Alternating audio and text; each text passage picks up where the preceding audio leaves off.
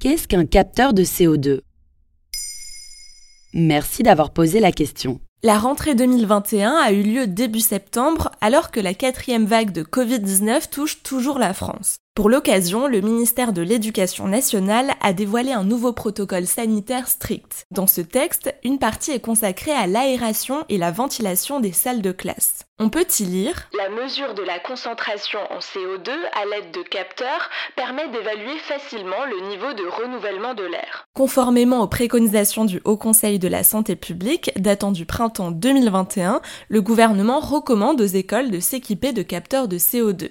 Le ministre de l'Éducation Jean-Michel Blanquer demande leur généralisation dans les salles de classe. Mais c'est quoi un capteur de CO2 exactement? Un capteur de CO2 permet de mesurer la quantité de dioxyde de carbone présente dans une salle. Il se place au plafond de la même façon qu'un détecteur de fumée. Vous savez exactement comme ceux que vous avez dans vos appartements. Chaque boîtier en plastique est équipé d'un thermomètre mesurant la concentration en dioxyde de carbone trois voyants peuvent s'allumer. Quand il est vert, c'est bon, quand il est orange, il faut être vigilant et s'apprêter à ouvrir les fenêtres pour faire circuler l'air. Attention, si le rouge s'allume, il faut rapidement aérer la salle de classe et donc en profiter pour sortir le temps que l'air se renouvelle.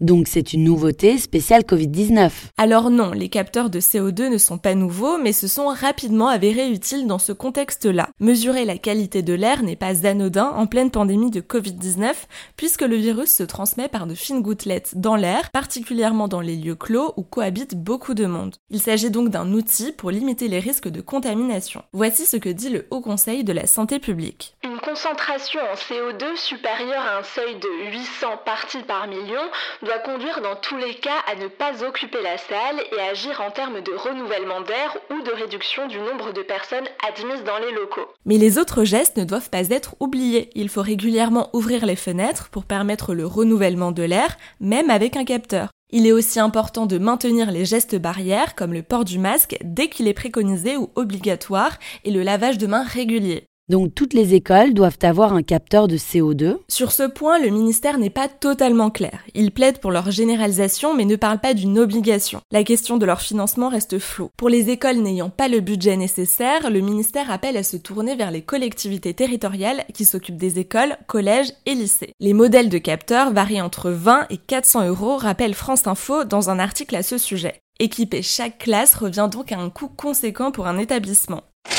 Et que disent les établissements justement? Les avis divergent. Dans un article publié le 2 septembre 2021, Le Monde a interrogé plusieurs collectivités territoriales. Le président du conseil départemental de la Sarthe explique qu'il ne voit pas d'intérêt à privilégier des solutions techniques à des gestes de bon sens. À Paris, la ville a déjà mis en place 500 capteurs, mais compte équiper toutes ses classes. Il faudrait donc 11 000 capteurs pour un budget de 3 à 4 millions d'euros. Mais les adjoints au maire, Patrick Bloch et Anne Suiris, estiment qu'une ville ne peut pas financer ces dispositifs et ont demandé de l'aide au gouvernement. Dans la commune de Villedieu-sur-Indre, les écoles ont particulièrement été touchées par le virus. Le maire, Xavier Elbaz, explique donc à France Info ne pas avoir hésité à débourser 3500 euros pour équiper les classes de la commune de 700 habitants. En pleine crise sanitaire, les capteurs de CO2 ne sont pas forcément suffisants. Le gouvernement recommande aussi aux établissements scolaires d'avoir recours à des purificateurs d'air si besoin, plus imposants et bruyants, agissant comme une ventilation mécanique. Voilà ce qu'est un capteur de CO2. Maintenant, vous savez, un épisode écrit et réalisé par Pauline Weiss. En moins de 3 minutes, nous répondons à votre question. Que voulez-vous savoir? Posez vos questions en commentaire sur les plateformes audio et sur le compte Twitter de Maintenant Vous savez.